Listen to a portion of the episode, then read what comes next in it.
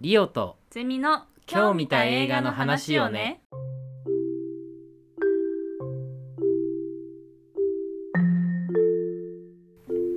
どうも皆さんご機嫌いかがですかリオですゼミです。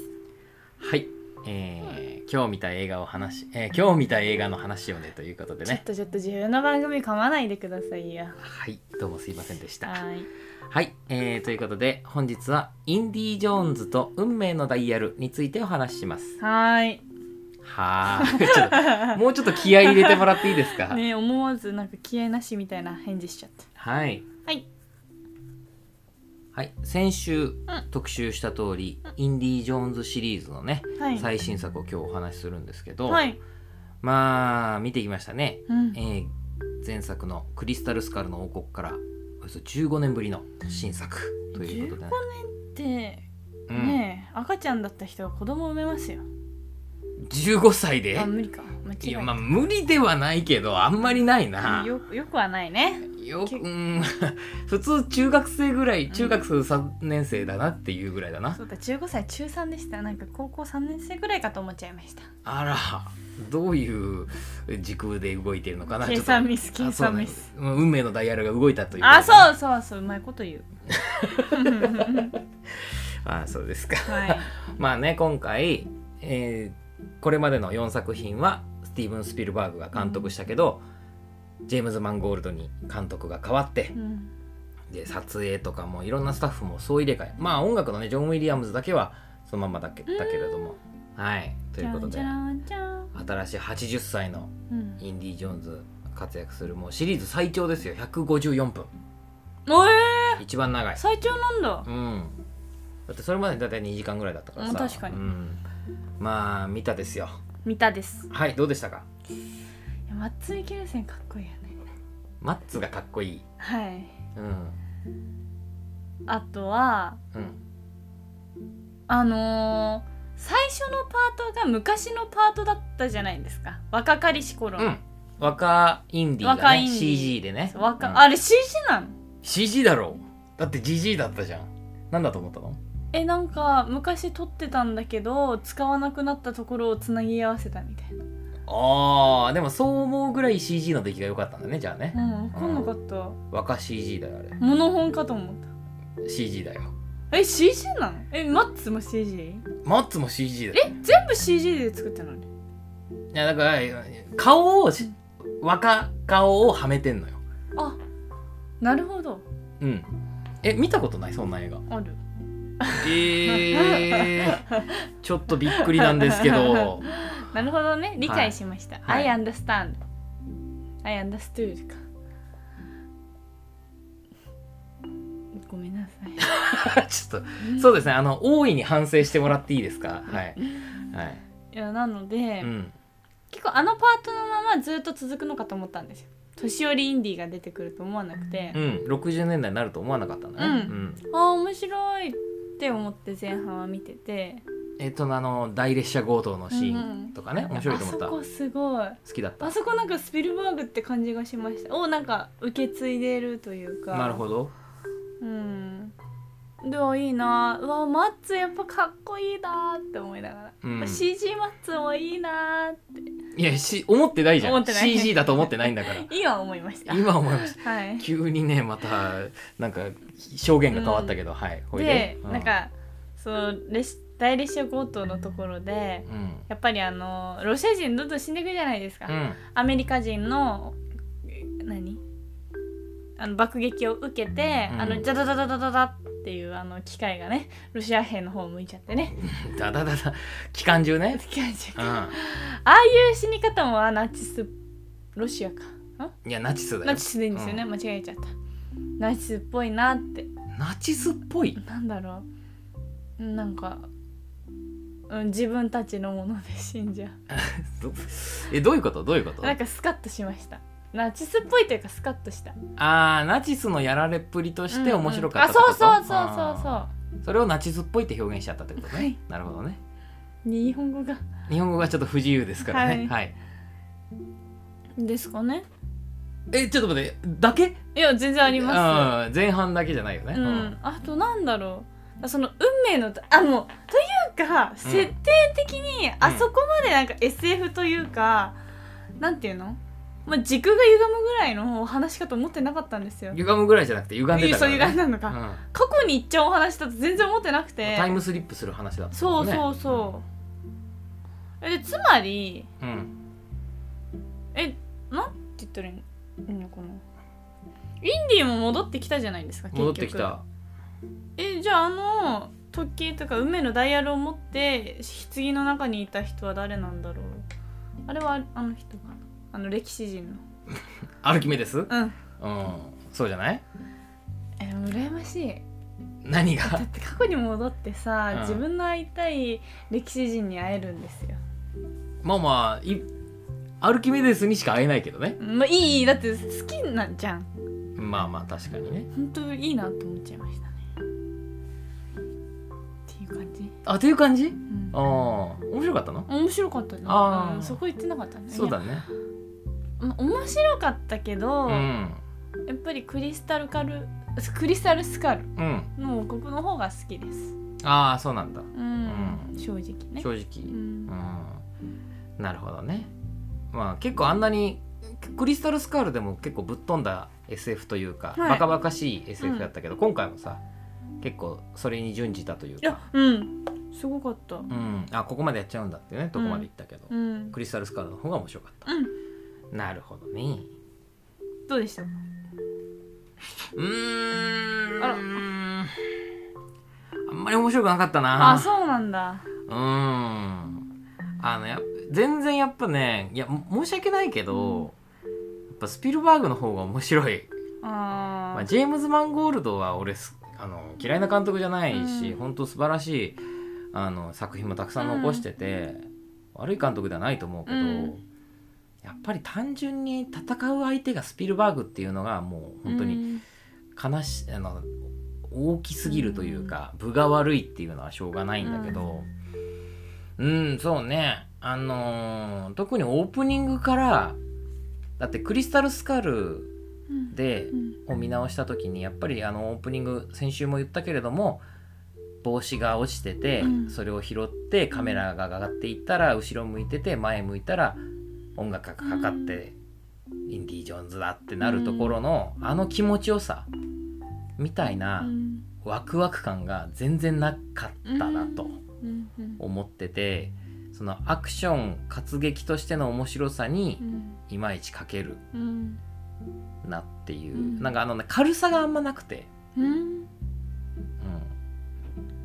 なんかインディ・ージョーンズって割とこうふざけてて、はい軽くて、うん軽妙なタッチで人がポンポン簡単に死ぬみたいなのが面白いのにああまあ確かに割とそのしっかり重めになんか見ちゃってうん俺はうんの中でマッツあの若マッツがうんうんあの電子、えー列車からね落ちるじゃん、うん棒に引っかかって、うんあれ死ぬでしょ死ぬあれ普通に考えたうらね、んでもインディ・ージョーンズの世界だったら死なないっていうのは分かるんうだけど、ん死なない世界に見えないんだよね、うん死ぬ世界に見えるあれは、うんうんうんとても、う確かにうんでなんかそういうテイストがずっと続いてるから、いまいちちょっと乗りにくいのとあとね肝心なところがいつも見にくいんだよねその大列車強盗真夜中だったし、はいはいはいはいあと確かに運命のダイヤルを手に入れて、うんまあ、マッツがさ歴史を変えに行くんじゃって、うん飛行機乗ってインディを拉致してたじゃんそこも雷雨なんだよねすごいあ確かにそうでせっかくねあのー助けに来たじゃんサラーとかさ、うんうんうんあサラーじゃないわごめんえっ、あのと奥す奥さんじゃなくて奥さんじゃなくて、えー友達の娘ね、はいはいはいあのヘレナうんうんヘレナがさ助けに来てあとガキガキねヘレナとガキがさ、はいはいはいうん、うん助けに行くんだけどそこもちょっとこう見にくいし、うんあとは割としっかりちゃんと人が死ぬじゃんうんうんそれこそねあの潜水士アンティオアントニオ・バンデラス演じる潜水士とかが皆殺しになっちゃったわけじゃん、うんマッツのせいでさ、うんであのヘレナとさガキがさ、うんヘレナとガキが本当に嫌なやつで、うんうんうん全然好きじゃないなと、あーはいはいはい愛せないなと思ってあのキャラクターたちを、うんうんうんでだってインディ友達皆殺しにされてんのに、うんなんか「よっしゃ宝はこっちだぜ早く売りさばいて金持ちになりてえな」とか言ってたわけじ言ゃっんてた「何やこいつら」って思って、うんで最終的に助けに来たけど、うんイエス助けに来たとてみたいな感じで思っちゃってうんいやあそこは私もちょっと違ったあの友達皆殺しうんうのん船でねううんんだってあなたがさうんねまあ多分インディだけでも言ってたけどもっと違かったらた生きてたかもしれないのにう、んねまあ嫌なやつですよ、うんなんか私もあの二人はちょっと好きではないですねそうなんだよねその割に最後になんかいい話風にうん、落ち着く落ち着いた感じになって、うんなんかお前ら本当にそれでいいのかっていうんううんのもあるしねで私正直、うん、あのインディがあの昔の世界紀元前200年だっけうん、あのアルキメデスの世界に行った時もうあそこで、うん、あのインディとさよならするのかと思ったのあインディが残って終そうわりっていううんでもうインディ2代目3代目かもう次に受け継ぐまあ2代目だね、うん3代目いないかあ2代目いないから、ううんんでもまあその息子もなんか死んだ体になってましたけど死んでたねあのーシャヤラブーフがね、うんちょっと変な人だからもう出れなくうなっちゃって、うんん、死んだんだ急に死んだ設定になってるじゃないですかそう急に死んでたまあ15年空いてるかあまらあ急もなんもないんだけど、確かにまあ、死んだ設定になってるし、うんせっかくクリスタルスカールでマリオンとね、うんあのー復縁したのにうんまた別れてたし、ねうん、でまた別れててまた戻ってねえねなんかいい話だったみたいなこと言ってる人いたけどえ、いや別にさそこかんなんかそんなに重きを私置いていなくてそうだったらクリスタルスカルでうん復縁してなきゃよかっただけの話でさ、うんうんうんうん、自業自得じゃんそういやだったらさもともとマリオンとずっと一緒にいてだからもう引退するんだって言ったけどうんでマリオンのね静止を振り切って行っちゃって、うんでもアルキメデスと一緒にいるっていうところをやっぱ奥さんのこと思い出して帰ってくるみたいな話だったらまだわかるあーけど確さかに、なんかねうん、またマリリオン出てきてあまた出てきたと思ってでまたなんか2人でイチャイチャしてさ、うん、何お前らっていうさ、えだってうさ、んうん気づいたらいてうん今度はお前のために、うん、なんかもう残るみたいな感じになるけど、うんそう言って結局こんな死にそうになるまでさ、うんやってんのよくなんかマリオン許したなってねというかねなんかねインディーにメソメソしてほしくなくて俺はああなんかいつに戻りたいっつったら息子が息子を兵隊に行かせるのやめたいとか言ってたじゃん、うだからまあ戦争行って死んだってことだけどさ、なんかメソメソしてんなインディーと思って、うん確だからじじいになったから別にそれでいいのかもしんないんだけど、うんうんうん後悔もあるだろうしたくさん、うんうーんちょっとね、うんなんかこうまあインディーを終わらせるっていう目的があるのはわかるんだけどでえもえ何あれで終わったで終わりでしょもうじじいだしもう無理だよあーそうなうのん最終作にだと思うようん、えまだ続くと思ってたあなんか終わるなら死ぬかと思いましたあそれかそれこそその過去に残るとかーうん、俺もねてっきり過去に残ってインディー終わりだと思ってたえねえそしたら帰ってきてマリオンと会ってなんか仲良くして、なんかイチャイチャして終わりみたいな帽子移って帽子移ってさなんか違うなら過去に戻っててほしいこっち来なくてよかった、でもゼミさんはインディーあれ終わったと思えなかったんだあそのそれがあったからはうんあまだまだ続くよだと思ったのうんじゃあまた15年後に、うん15年後100 95だかい95ならいける気がするらいけないよ95じゃイーストウッドでも92なんだからあえそっかうんいやーだからなんかうんあそっかもう終わりだよねうんいやなんかねこうあんまりいまいちしっくりこなかったなっていうところうんが正直な感想で、であのずっとねこう割とイライラしてたんだよねキャラクターにもリオさんがそう、うん全体的にインディーにもなんかイライラしてたしあそうなんだうん、あとね展開がね同じような展開が多いっていうのもちょっと気になるあの特にあのバンにうん人を乗せて拉致るっていう展開が3回出てくるんだよねあったわそうあんまりそこも芸ないなってちょっと正直思っちゃったしあただ最初の拉致したところのあのアポロの機関飛行士機関兵たちをお迎えするパレードをうん、馬で爆走するのはちょっと面白かった、あ確かに、うんあそこよかったなあそこは良かった。うん。まあまあいいんだけど、で、結局さ、インディーが殺人犯扱いになりましたっていう問題はどうなったのって思ったし。ねうん。あれなんも結局ないよねうん、まあまあいい。でもまあそう。うん。そうなんだね。話が大きくなりすぎてるっていうのは正直あると思うな。うんうんそういう意味で、うん結局アメリカ全土を敵に回したみたいな感じになっちゃって、となると解決すべき問題がそこだけではないから別にマリオン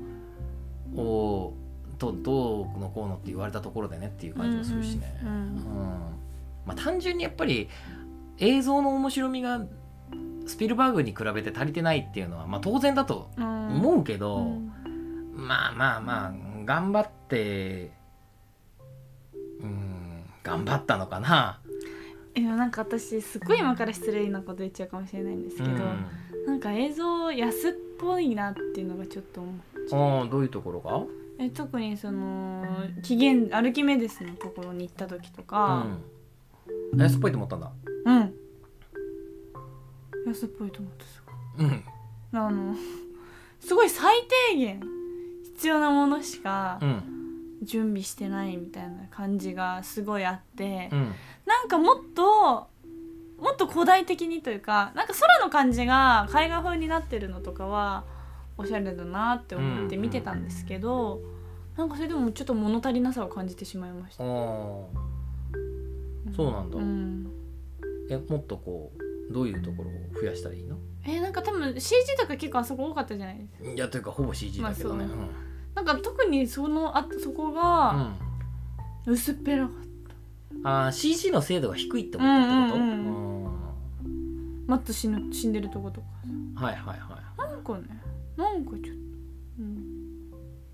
安って感い、うじ、ん、まあ CG の精度が足りてなくて、うんすごく安っぽく見えてうん、コスプレ感があるってことあありますねあーなんかコスプレ感というかなんだろう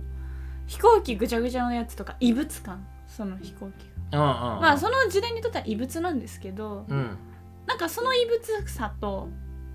映像の中にある異物さがちょっとあーなるほどその文化としての異物ではなくてあそうです単純に映像のクオリティとして、はいま、馴染んでねえみたいなこと、うん、うんうーん、実写の背景にアニメがあるみたいな感じ、あはい意味合いとしてね、はいそういう感じを浮いてる感がある、うんうん感じましたなるほどね、ううんんまあねだからそういう意味で映像的なちょっと物足りなさはやっぱちょっとあったかなあるあるあるうんマッツはかっこよかったけどうん、それは分かった あマッツがかっこいいと思ったのは分かった、うんまあ、マッツはかっこいいよ、ううんん、マッツがナチスの制服着てるのはバチクソかっこいいです、ねうん、そりゃもうナチス入っちゃうよかっこいいんだかそれらはわかる からうんまあ冗談ですけどねもちろんはいあのーだからねまあうんジェームズ・バンゴールドって結構そのはい男の悲しさ、男の哀愁みたいなことを描く人うん描くのが上手い人だと思ってるから、うんその特に年老いた男、うんえーまあ、コップランドもしかりローガンしかりあと何て言うかなちょっとまあちょっと年代とか違うからあれだけど、まあ、フォード VS フェラーリとかもそうだったけど、うんうんだから今回そういうのをちゃんと見せてくれるかなと思ったらその、ね、ちょっと人生の全盛期を終えた男の憂いみたいなとうころんあるかなと思ったらなんかそこもあんまり感じ取れなくてね、うん俺はうーんもうちょっとねまあだから最後にこそそのアルキメデスと一緒にいたいっていうところがまあある種インディーの一つの憂いに対するうん答えなのかもと思ったしまああれを逃避だって捉えたのかもねあー知れないけどヘレナはうんうーんだって残った方がうん飛行機とかやっぱ歴史上に残せないじゃないですか、うんうん、だから消す技術とかもうんインディいた方がいい気もしたし、確かに異物をガンガン残ってるからねそう、ん、それはどうなんだろうって思っちゃってまあ確かにねだからそこそのナチス兵がいっぱい死んで、うん残骸とかがある時点で歴史変わっちゃってんじゃんっていう問題はまああるよ、うんそりゃ、やっぱ現代の人がうん残った方が、うん、そういうのはえなんだろう片付きやすいのかなと思って言語も伝わってるし、まああとそのダイヤルがあれば別にいつでも帰れるんじゃねえかっていうのもあるしねあるあるまあ飛行機じゃないと帰れないのかなまあ空にできるからね、うんだから飛行機作るのはなかなか難しいかもしれなまあいけどね確かにねねえだからねあのーまあキャラクターもね、うん最初からずっとこう特にインディーは巻き込まれてたじゃんずっとう、んうんでなんかもうそもそもね俺最初からちょっとえっと思ったのがなんか俺はもう行かないよみたいなこと言ってたじゃん、うん一番最初にバーでさ、もうそういうのほんといいわとう思って、ん行けよと思うでそのいや俺は行かないからのなんか巻き込まれて行かざるを得なくなったっていう展開うんがもう鬱陶しいなと思って、うんうんうん、もう最短距離で行くに行ってほしうんいなと、うんなんかねそういうあのね悪く言えばあよく言えば丁寧なんだけど、うん悪く言えばすごくこう冗長な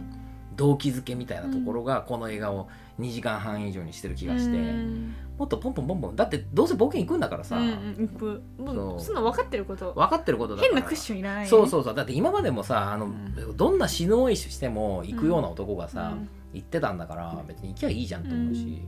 で別にその行かない理由も単純にマリオンと息子のせいじゃないんだようんねじ。ゃないねそう、だって別居だし別にうん、だからマリえっと、息子が死んでマリオンとうまくいかなくなって別居しましただから冒険に行きませんの方程式が成り立たない人だと思うのよ、うんインディっていう人物は、ううんんだからそこのねドラマの描き方も別にいらないなと思うし確かにうんあとねやっぱオープニングからもずっとうーんちょっとあれでうーんだからそれでまあ行くじゃないうんでまあ懐かしいキャラみたいのも出てくるしさ、うん出てきたまあそれはさいいんだけどさ、うんあのそのな久しぶりにナチスが出てきたんだからもっと面白い死に方をたくさん見たかったなと思う、ああんまり死に方の面白さがあんまなくて、ーまあねだってインディーといえばさ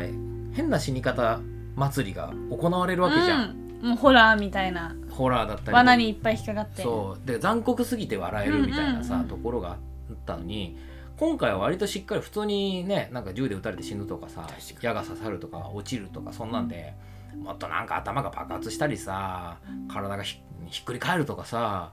なんかそういうの見たいなってっていうのがあってなかったねそうそうだからそういう残酷ギャグみたいなところをもっとちゃんとやらないとインディーとしての面白さ担保できないんじゃねえかなっていうのもちょっとあってね確かにうん残酷死に方ギャグはないよねいうなかったこのねクリスタルスカルなんてあのでっかい一くやりだっけああそうそうあの、あの軍隊ありねねうあれに食い殺されたされりたりさね巣にうわーってねそうそうそうそう吸い込まれたりん、あのケイト・ブランシェットもね、うんなんかか目からなんか情報インストールされてパ,、うんうんパンクしてジュワーとかなったりねそういうのが欲しいだってマッツも、うん結局なんか飛行機事故じゃんのだかそうまあねらなんかじゃなくてうん、うん、ねもっとせっかく昔のさ大砲とかあるんだからそれで顔面ブチャーとかそうそう首飛んだりさなんかその時空の狭間に行ってあなんか赤ちゃんになっちゃうとかさ確かうんなんか精子と卵子になっちゃうみたいなさ、最終的に、に、うんとかさなんかいろいろやってもその透析機とかね、なんかなんか引っ掛けるフックみたいなのあったじゃん、うん古代のう、ん、あれねなんか体貫かれてブランブランになったりとかうさ、んうんいろいろできるはずなのでにきるそうよっぽどね死んでないけどあのうん棒に当たってブーンってぶっ飛んだ方が面白かったし、うんあとまあなんか今ちょっといろんな事故があるのでこんなこと言うのもあれですけどあのなんか水に潜った時に死んじゃううんうん船を襲えたじゃないですか、あの時もなんかさ酸素なくなっうて、んまあ、水圧でさなんか爆発とか、そうそう映画だから今言ってますうなぎに襲われるところね、うんだからうんあそこもうさ、ん背中がなんかうなぎに襲われたら大変だって言ってる割にあそこうなぎに襲われてるのはあんま面白くないんだよね、うん、なんかねそう払ってるだけうん、なんかもっとこううなぎのせいでっていうところがあそこが本当ね結構トップクラスにうまくいってないんじゃないかなと思うんうだよね、んだってさあんなデカウナギに襲われるあれウナギで合ってんのかな俺ウツボだと思うんだけど、あまあ別にちょっと英語が分かんないまあでもイルって言ったからウナギか、ーでまもあいいけど、ね多分ヘビに見立ててじゃないけどヘビ苦手だからそうそつなげてんのかなっても思ったんですけど、う、うん、いやでもねなんかあそこのちょっと物足りなさがすごくあって確かにうん、でねもう一個言うとあそこね何を取りに行ってるのかうん、なんかわか分かりにくいんだんよわ、かり暗い真っ暗、うん、だし物もうん、あれ多分俺がこれバカなせいなのかどうか分かんないけど、うんつまりあのダイヤルを動かすための必要な行動を探しに行ってたわけじゃん。で、うんそのせいで友達が死ぬっていううんところにもあるわけでしょ、うんうーんなんかねうーんなんかあそこすごいたるいんだよね、うんでせっかく友達死ぬっていう衝撃的なところもあるのに、うんであと殺すんだったらもっと残酷に殺せばいいなと思って、うんまあ結構残酷だったからアントニオ・バンダルス殺すところはちょっとずつ殺してね、うん足とそうそうそうえちょっとずつって言っても23発ぐらいでしょでしょいやなんかさそれこそさ船に吊るしてさなんかチャップンチャップンつけてさうんだんだん殺すとかさ、あとなんかあのほらぐるぐるぐるって回ってるところに巻き込み事故あースクリューとかね、いやなんかそういうのも見たいよね、うんでブチャブチャそうナチスも死んでほしいしさそれで、首が浮かぶみたいそうあとうなぎで死んだやつとかさうんそれこそさ、誰かナチスの一人ボンってさ突き落としてさうなぎに食われて死ぬとか一人ぐらいあってもいいななと思ったけど、うんうんなんかあんま聞いてないなっていうところもあるしねでもなんかいいネタはいっぱいあるのにもったいそうないそううそうそうもったい生かしきれてないなっていうのがすごいあるなうんん、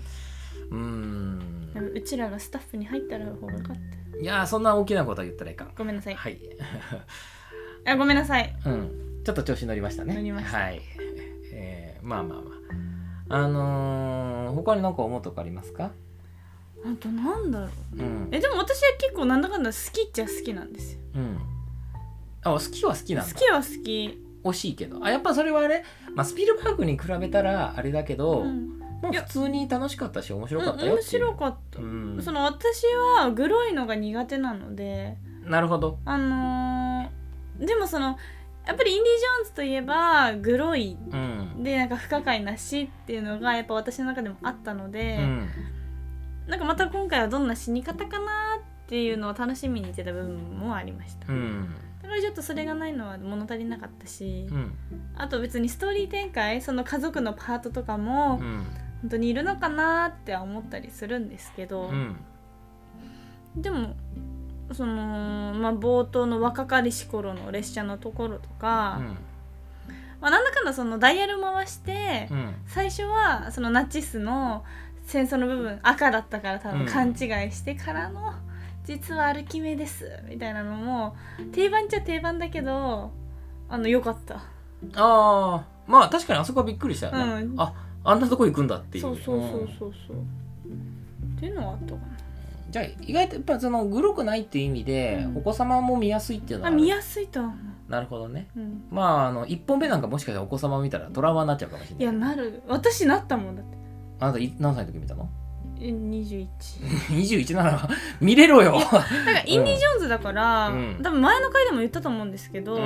バック・トゥ・ザ・フューチャー」みたいなん楽しいポップの話だと思ってたからねそうだからなんかいろんな罠に引っかかって死ぬみたいなのがびっくりうん、ああとあの洞窟で洞窟行ったじゃないですかそのあのダイヤルの半分探しにねそうそううんあそこもさなんか亡くなる人いなかったよねその行く途中では罠に引っかかったりとか罠とかはなかったかあの、うんがまあガキが連れてた人が、うんあうのん手錠で溺れ死ぬぐらいだね、うんうだんからなんかそういう罠みたいなのはなかった罠あそこにあってもよかったんじゃないってちょっと思っちゃうう、んの方が面白いまああのガスガスが溜まってる部屋で水を捨てるっていうあの仕掛けがあるぐらいだったね、えあれってでもあんないたら死なないのうーんというか、いやこれもすごい野暮だけどうん普通あんだけいてたら大丈夫だろって思っちゃうなあのすいわゆる酸素がない状態だと、うんもうすぐ一瞬でブラックアウトするかあら、うん